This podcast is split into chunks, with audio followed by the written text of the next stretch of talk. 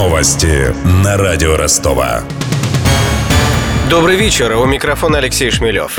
Ремонт по ОСАГО могут сделать приоритетным перед денежными выплатами. Такие поправки в закон Госдума приняла в первом чтении. В соответствии с ними ремонтная станция должна будет находиться рядом с местом проживания клиента. Если поблизости не окажется подходящего сервиса, страховщика обяжут сообщить об этом водителю. Автомобилист может согласиться на такой ремонт или потребовать денежную компенсацию.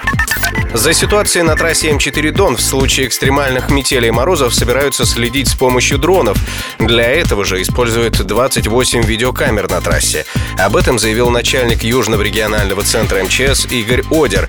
По его словам, кроме спасателей, помогать водителям и пассажирам на дорогах также собираются Росгвардия и военные. Включились в работу еще в октябре месяце, определили еще раз проблемные участки, их более 140. Часть из них уже имеет видеокамеры. Мы четко понимаем дорогу, кто ее эксплуатирует. Планы прикрытия дорог сформированы, и там указано, кто что выставляет в случае проблем. Кто выставляет пункты обогрева, кто выделяет тягачи. Предусмотрено дополнительное привлечение сил за счет военных подразделений Южного военного округа, Национальной гвардии.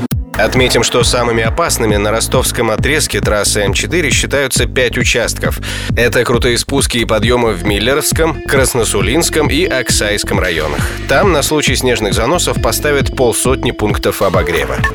Больницы и ГИБДД – самые коррумпированные организации в Ростовской области. Таковы выводы исследователей из ВЦИОМа. По заказу Донского правительства социологи опросили 2000 жителей региона. Помимо врачей и гаишников, в тройку мздоимцев респонденты внесли и бизнесменов. Между тем, в сентябре общественная организация «Чистые руки» поместила Ростовскую область на четвертое место по количеству жалоб на взятки. В основном жители были недовольны судебной системой, полицией и прокуратурой.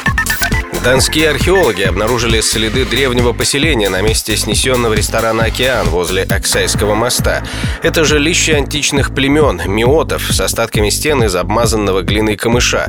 В них нашли несколько амфор, горшки и светильники, а неподалеку от хижин раскопали кладбище 12 века, рассказала радио Ростова главный археолог экспедиции Вера Ларинок. Второй случай, когда при поселении средневековом мы нашли христианское кладбище. Захоронено по христианскому христианскому обряду. Руки были сложены на груди и хоронили не в гробах, а делали такую каменную оградку и сверху закрывали каменными плитами. Вера не позволяла уже ставить туда как какие-то кувшины там и украшения и прочее. Сохранялись только маленькие бронзовые или свинцовые пуговички от костюма или от савана погребального.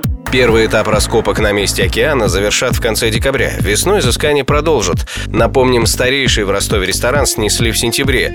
К 2018 году на его месте построят двухэтажный развлекательный комплекс.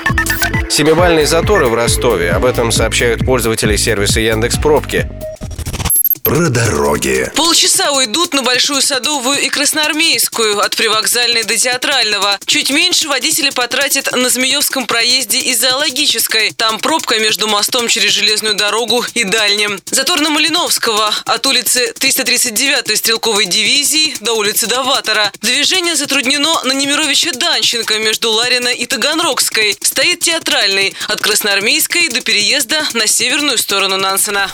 Добавлю, с 1 января почти на год ограничат движение по Петровской в районе Крыловского и по Крыловскому от Петровской до Социалистической. Причина строительства многоэтажки в том районе. У меня вся информация к этому часу. У микрофона Алексей Шмелев. Над выпуском работали Денис Малышев, Мария Погребняк и Александр Попов. До встречи в эфире. Новости на радио Ростова.